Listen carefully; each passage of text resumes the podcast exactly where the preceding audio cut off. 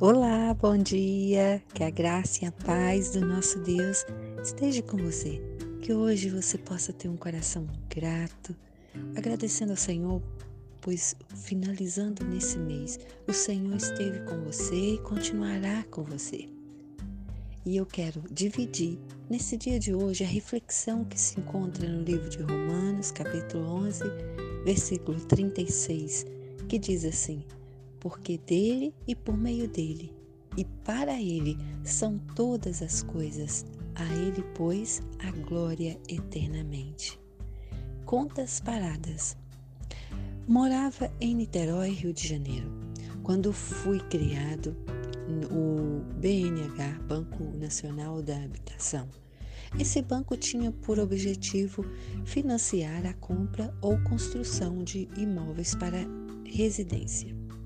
Era o plano da casa própria instituído pelo governo. Com o financiamento desse banco, consegui comprar o meu primeiro apartamento. Era pequeno e simples, mas deu para morar nele um bom tempo com a família. Para a tramitação dos papéis, era necessário abrir uma conta na Caixa Econômica Federal e depositar uma importância. Tudo foi arrumado e comprei o meu apartamento próprio. Morei nele 14 anos e com grandes dificuldades paguei as prestações. Quando faltava apenas um ano para concluir o pagamento, fui à Caixa, visando fazer a quitação do mesmo. Foi nessa oportunidade que descobri que o depósito feito na ocasião da compra poderia ter sido resgatado logo após a conclusão do negócio. Contudo, não sabendo disto, o dinheiro ficou lá, parado. O tempo foi passando e eu amargando as minhas dificuldades. Tinha dinheiro no banco e não sabia. Mas algo pior aconteceu. Depois de alguns anos, quando a importância depositada já tinha aumentado bastante, foi promulgada uma lei autorizando os bancos a cancelarem as contas paradas e usar o que houvesse nelas.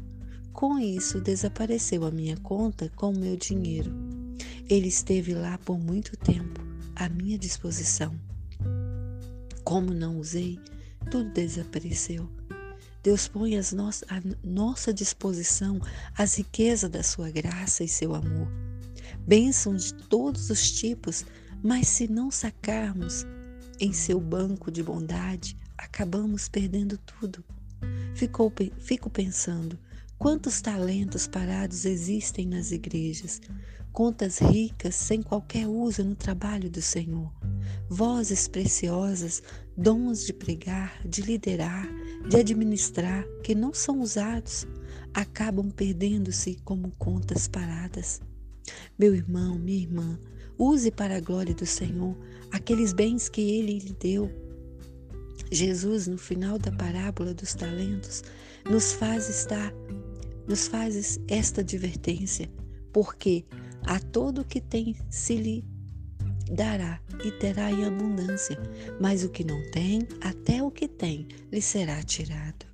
Nosso Deus e Pai, dou-te graças pelos talentos que me deste Dá-me sabedoria para usá-los no teu reino e para a tua glória. Em nome de Jesus. Amém e amém.